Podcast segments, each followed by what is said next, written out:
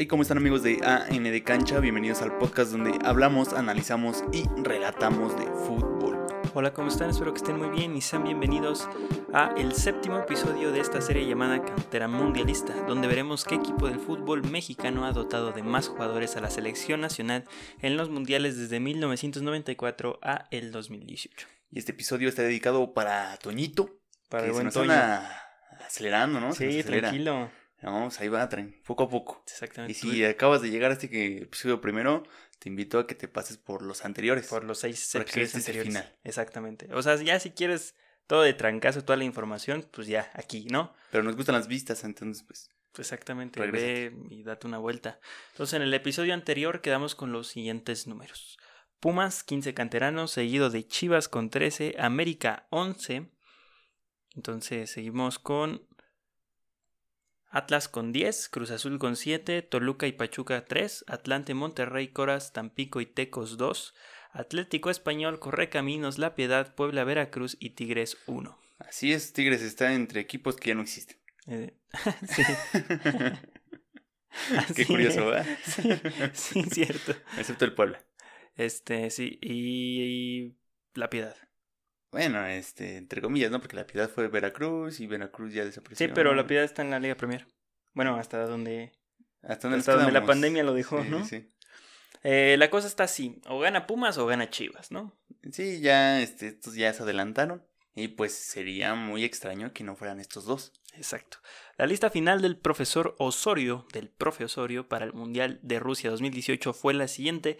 El esquema se los quedó a deber, aunque jugó con un 4-3-3 en la mayoría de los partidos. O sea, no es un 4-3-3 marcado, pero sí juega con cuatro defensas, tres medios y tres delanteros. Sí, porque pues traemos al Barcelona de equipo. Sí, Podemos o sea. jugar así. Esa maldita formación de 3 4-3-3 en mi vida me ha gustado. No, o sea, solo es para cracks. Si no tienes tu delantero matador o tu medio que sea Xavi o Iniesta o algo así, no puedes. No, es imposible jugar así. Pero bueno, esta lista va a ir súper rápido. ¿Por qué? Porque es donde más jugadores se repitieron. Ok. Entonces vamos a ir súper rápido para no repetir lo de los episodios pasados. Nos vamos a detener muy poco y verán que esta fue una de las selecciones más experimentadas en ir a un mundial. Y de las que más esperanzó México. Exactamente. Eh, los porteros repitieron del mundial pasado, algo parecido a lo del mundial del 98 y 2002. Se repitió para el 2014 y 2018. Corona de 37 años jugaba eh, para el Cruz Azul, Alfredo Talavera de 36 años, mítico de Toluca, y Ochoa del estándar de Lieja con 33 años. Así es, Ochoa fue el único que cambió de equipo. Los demás se mantuvieron y pues ya muy grandes todos. Y de hecho yo me empecé a preocupar porque dije, ¿dónde está mi otro portero que ya debe de estar entrando? Crack. Exactamente, sí, eh, había una carencia, pero igualmente, o sea, los tres porteros que fueron Sí. eran muy buenos, no, no había problema. Estaba chido. Eh, los defensas. Los defensas que repitieron fueron Rafa Márquez con 39 años de edad del Atlas, siendo esta su quinta convocatoria. También repitió Diego Reyes con 26 años de edad procedente del Porto y Héctor Moreno de 30 años de la Real Sociedad con su tercer llamado al Mundial desde 2010 a 2018. Ya en defensas muy grandes, cabe recalcar. Y pues Rafita sí, siguió rompiéndola, ¿no? Rafita hasta la muerte. Y de defensas nuevos tenemos a Hugo Ayala, el canterano del Atlas, que debutó junto a Torres Nilo allá por el 2006. Con 31 años iba a su primer mundial el jugador de los Tigres. Sí, un jugador ya muy grande, experimentado. Este, pues ya un estandarte en Tigres. Sí. Que pues se lo merecía, ¿no? Ha Y- hecho un trabajo muy regular. Exactamente, creo que ha sido eh, un estandarte para la defensa de los Tigres durante mucho tiempo. De hecho, cuando él no está, se nota un montón la Sí. falta que le hace. No es un defensa mm, que tenga unas cualidades extraordinarias, pero es un defensa muy completo y que ayuda en cualquier esquema para cerrar una muy buena defensa. Sí, este, no tiene ninguna deficiencia. Así Sí, tal cualmente. enorme. Sí, exactamente. Entonces, muy bien ahí Hugo Ayala que iba a su primer mundial, que Torres Nilo ya había ido a su primer mundial y ya jamás volvió a ir Torres Nilo al mundial. ¿Por qué? Pues porque, Porque Torres es Nilo. Torres Nilo, ¿no? Pasamos con Carlos Salcedo. Debutó en 2013 con Salt Lake, muy reciente de hecho. Vámonos. Aunque se formó en México, fue ah, en Estados Unidos donde encontró su oportunidad y de ahí regresó a México. Fue cuando Chivas se lo trae. Como Antuna. Exactamente. Y con 25 años, procedente del Frankfurt, iba a su primer mundial. Sí, este, de hecho, ahí Salcedo traía un mejor nivel que ahorita. Obviamente. Y pues, aunque no venía tan de un nivel tan constante, pues se notaba que estaba evolucionando lo que había mostrado en Chivas. Exactamente. O sea, cuando va a la Fiore dices, oye, pues qué bueno, ¿no? Sí. Un defensa en un fútbol italiano no hay mejor cosa. Y luego Salcedo, el titán, pues le queda. ¿no? Exactamente. Entonces, no estaba haciendo mal trabajo. O sea, sí, tan mal que jugaba en Chivas y, Sí. y eh, cuando va a Europa, como que Un caso similar al del Maza. Eh, exactamente, se vuelven no mejores, pero eh, tácticamente se vuelven más disciplinados. Más inteligentes. Exactamente, ya tienen movimientos que no son, que son diferentes a los del fútbol mexicano y se entienden mejor con sus compañeros. Sí. Pero igualmente, el tipo, cuando lo pones con Araujo, como que el mundo explota. O sea, no, esos tipos juntos no pueden ir. Sí, como que retrocede el tiempo, ¿no? Que de hecho se cae Araujo para este mundial, ya me acordé. Sí. Se cae. Eso hubiera sido una gran central. Araujo en cualquier central es lo máximo. Araujo para mí ha sido el mejor. es el mejor central mexicano, mexicano. actualmente. Sí. No, no hay más. Entonces ahí está que venía del Frankfurt eh, junto a Marquito Fabián, de hecho. Ah, Marquito, así como no.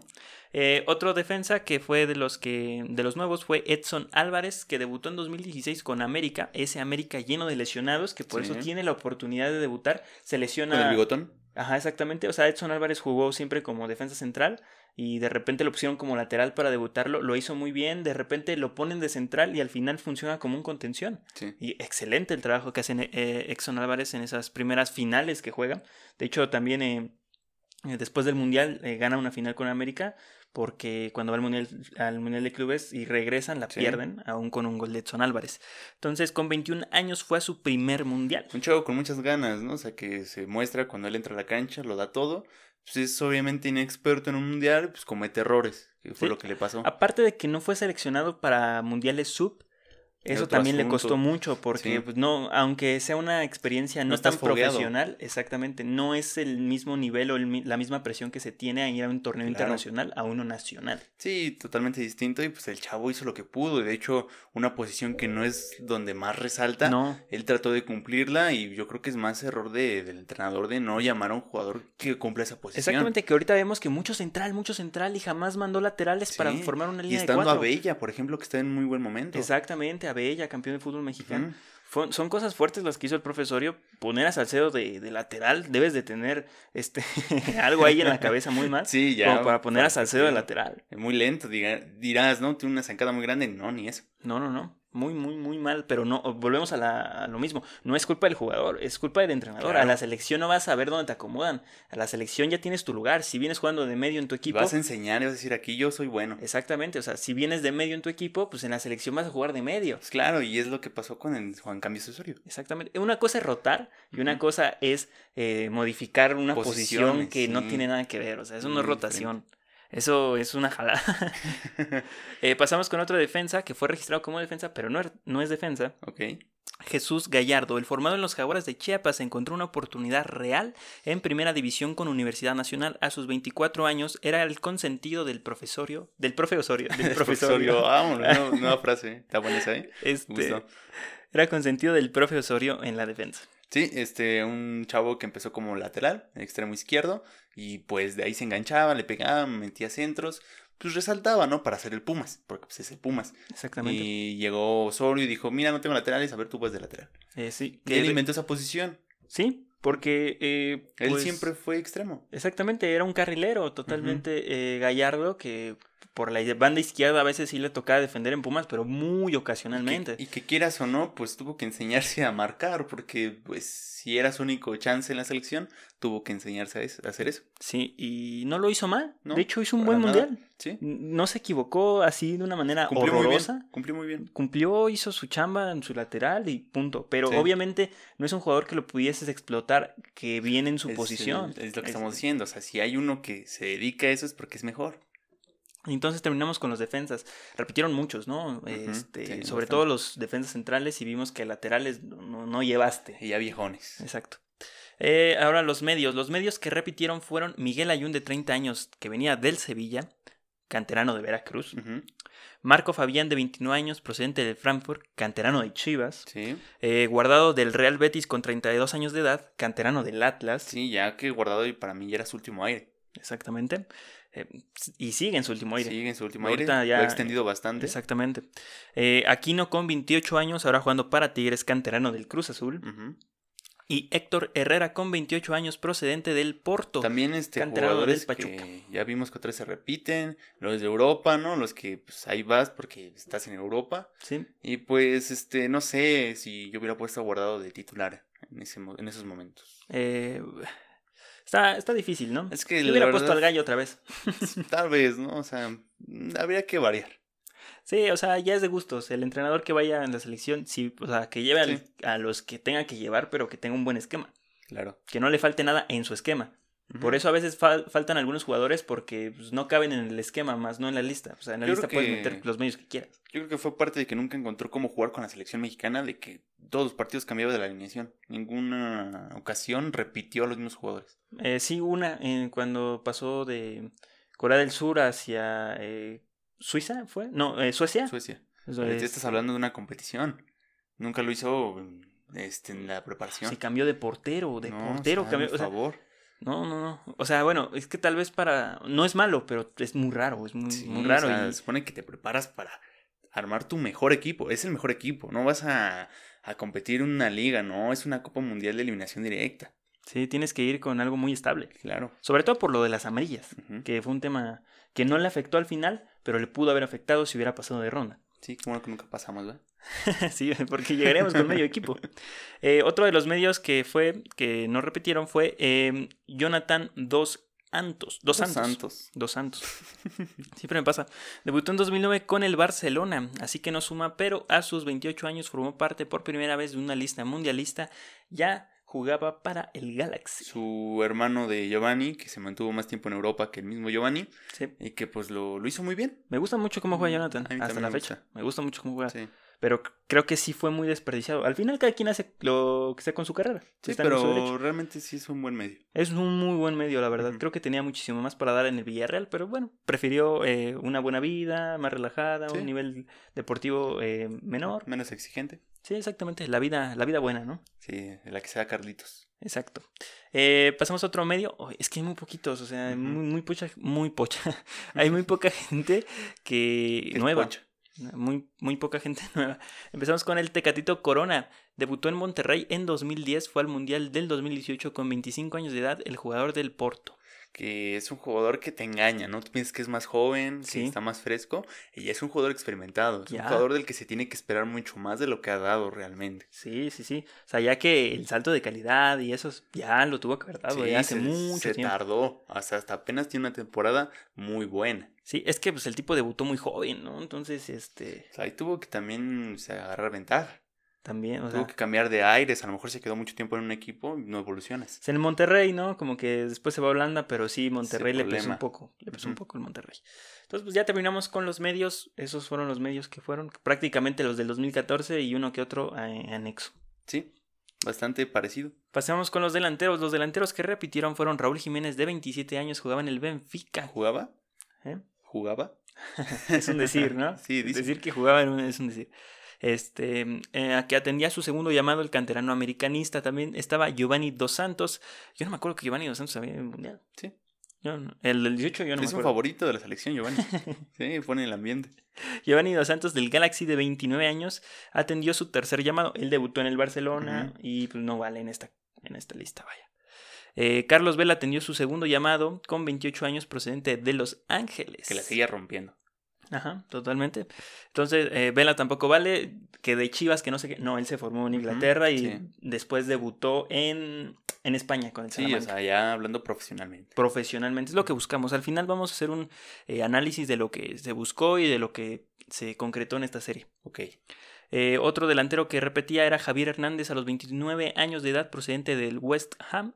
Atendió su tercer llamado, Sí, ya está el bastante canterano grande. de Chivas. Y mira, en decadencia iba bajando. Sí. O sea, acaba de salir del Bayer Leverkusen, pero mira, iba bien y como que llega al West Ham y se desploma por las lesiones. Sí, exactamente. Las lesiones, los entrenadores, no. Es que el Chicharo no puede llegar a un mundial bien. ¿No? No Maldita puede. sea. No puede. No, no puede aguantar Solo a los cuatro años. moleros. ¿Qué, qué pasa? Solo a la Copa Oro. No, Chicharo. esa no. Esa no te corresponde, chavo. Entonces, este, pues sí, eh, ya era una selección bastante experimentada, como lo vamos viendo.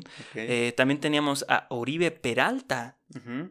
Sí, ¿no? o sea, ya Oribe que realmente no era un goleador, ya pues estaba muy grande Oribe. Y pues lo llaman por la experiencia, no sé por qué, pero mira, si llegó Raúl Jiménez, que no llega Oribe. sí.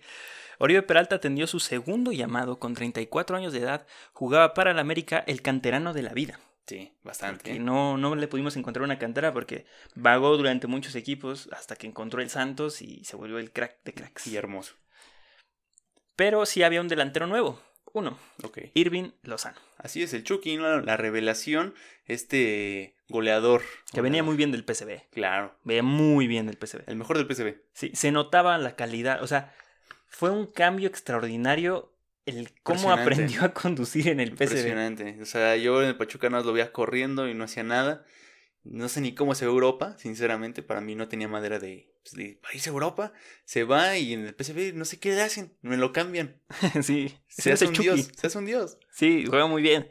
La verdad mejoró bastante en el, en el PCB. Es lo que decimos, a veces el mexicano se tiene que ir a terminar de formar a Europa porque es un juego diferente, o sea, es una escuela que muy, muy diferente. Te das cuenta, todos los cracks, todos los buenos jugadores se forman en un equipo. O sea, del que sale no se hacen los buenos generalmente. Se No. van a otro y a otro y es cuando ya resaltan. Sí, por eso ahorita en el Napoli el Chucky tiene que aprender a hacer banca, o sea, suena raro, sí. pero es la, la, la realidad, tiene que aprender a competir por un lugar. Claro. Porque en el PSV pues llegó como el dios y, y también el Napoli, pero vaya que Gattuso dice, bueno, tienes que competir. Sí, sí, sí. Tienes que jugar como el entrenador te gusta. Y si te dice cómo jugar y tú eres lo suficientemente bueno, tienes que cumplir ese papel. Exactamente. Entonces, eh, debutó en Pachuca en el 2014 y procedente del PSV a sus 22 años jugó su primer mundial. Muy bien, ¿eh? Muy bien el Y el gol mítico a, a Alemania también. Sí, este, muy recordado. De hecho, ahí está en la portada. El entrenador colombiano dejó los siguientes datos. 16 jugadores repetidos. Vámonos. 16. Es que imaginación, ¿eh? Se rompió la cabeza para esa lista. La cantidad más alta de jugadores repetidos desde el 2002 que se repitieron 12. Ok. Ese, ¿Hay alguien que le gane a Aguirre? Es el profe Osorio. ya para que alguien esté peor que Aguirre, no manches. Dos jugadores que no suman a nuestra estadística, Salcedo y... Ajá. Espérame. No me acuerdo muy bien del otro. Ah, Jonathan. Y Salcedo y Jonathan Dos Santos sí. no suman a la estadística. Y cinco jugadores nuevos para dar un veredicto final. Cinco. Sí. Es cinco jugadores poco, nuevos muy- tuvieron la oportunidad. Déjame de ir. decirte que sí son jóvenes, pero cinco son muy pocos. Sí. O sea, más bien esos jóvenes los tuviste que haber integrado desde antes y añadir otros nuevos. Sí, o sea, y Valer, y Valer, y Valera ya la que ya tiene 20, 31 años, Sí, o sea, sí. ya es algo que dices, no, o sea, ya la tendría que ir por su segundo mundial, Claro. mínimo. Entonces, en el del Atlas aportó uno, el América aportó uno, Monterrey uno, Pachuca uno y Pumas uno. Ok. Chivas no sumó. No sumó. No sumó Chivas, señores. Ahí está. En cuatro años no pudo sacar un jugador. Ahí está. Chicharito. Chicharito cuenta por 10. El global final es de Pumas ganó. Ah, bueno. 16 jugadores aportó Vámonos. ¿En cuántos mundiales? en 7. Son 7 por 28 4. años. 28 años. No manches. En 28 años sacó 16 jugadores de selección. Por lo menos uno cada año, ¿no? Ajá. Debería de ser una. Es que sí, los números están un raros. número más coherente. sí, ¿no? sí, sí, los números están muy raros. Eh, Chivas aportó 13, Ujú. América 12, Ok. Atlas 11, muy, muy importante. De hecho, ahí me sorprende América. Este, hay muchas personas que dicen que, que América está lleno extranjeros. Ojo aquí, ¿eh? Ojo aquí que América tiene nomás uno menos que Chivas. Ahí yo dejo el dato. Dos. Ah, sí, uno, uno menos. Uno menos. Sí. Está bastante sorprendente. No sé si Chivas o América, ¿eh? También Atlas, 11. Sí, sí, sí. Con todas las limitantes que tiene Atlas o que tenía de presupuesto Atlas, sí, es bastantes. de aplaudirse. Eh, también tenemos a Cruz Azul con 7, Ujú. que bueno, pues Cruz Azul. Pachuca con 4, empieza, a, empieza a ponerse en la lista, empieza a hacerse importante. Toluca Monterrey 3. Ok, ya Toluca está ahí. Ya es equipo grande Toluca. Sí, ya, ya vale Toluca. Eh, Atlante, Coras, Tampico y Tecos 2. Atlético Español, Corre Caminos, La Piedad, Puebla, Veracruz y Tigres 1. Ok, Tigres está, este, ahí se ve que va a desaparecer. Y ni siquiera jugó el canterano de, de Tigres, ¿Quién fue? eh, Pulido. Ah, mira. Sí, cierto. Acaba de ser goleador, chavo. Eh, Déjame nada, más te recuerdo.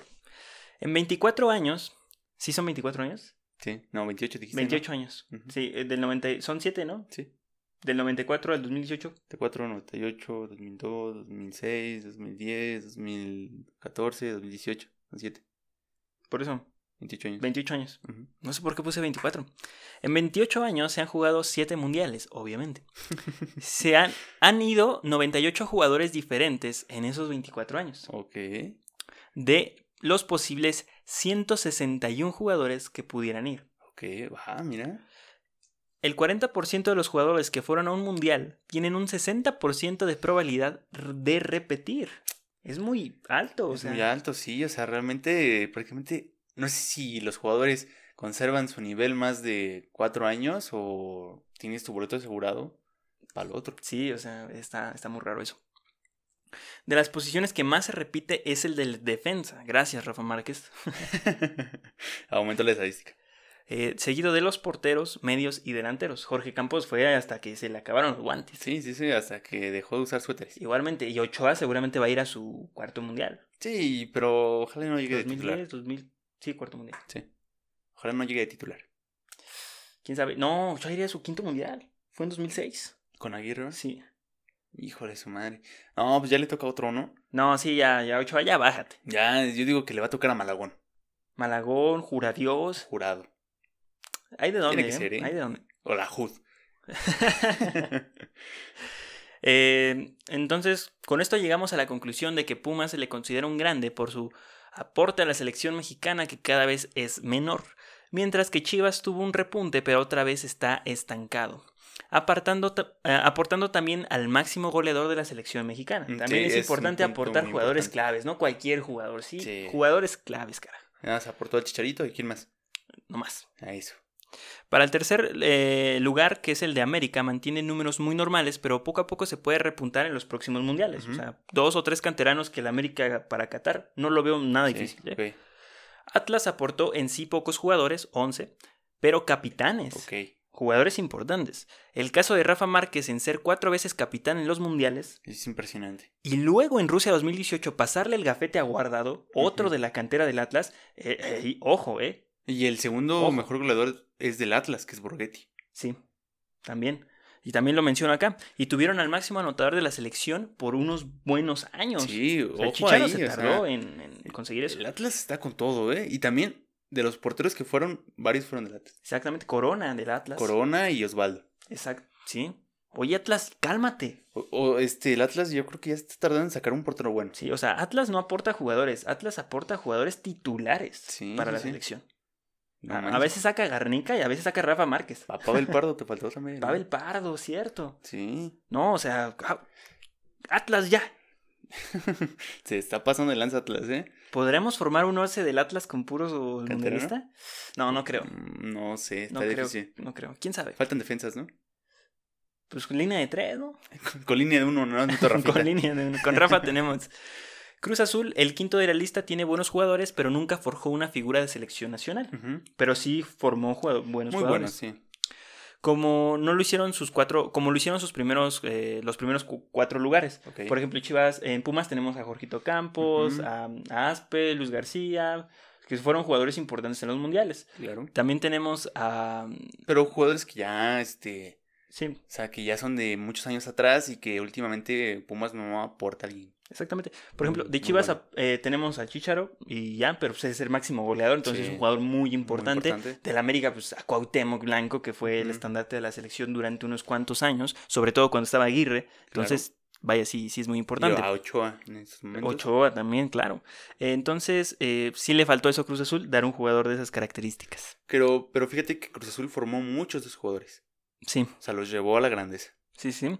Para Pachuca, que apareció muy tarde en la lista, pero de manera muy oportuna, destaca el empeño en las fuerzas básicas, siendo tal vez muy pronto la nueva cantera del fútbol nacional.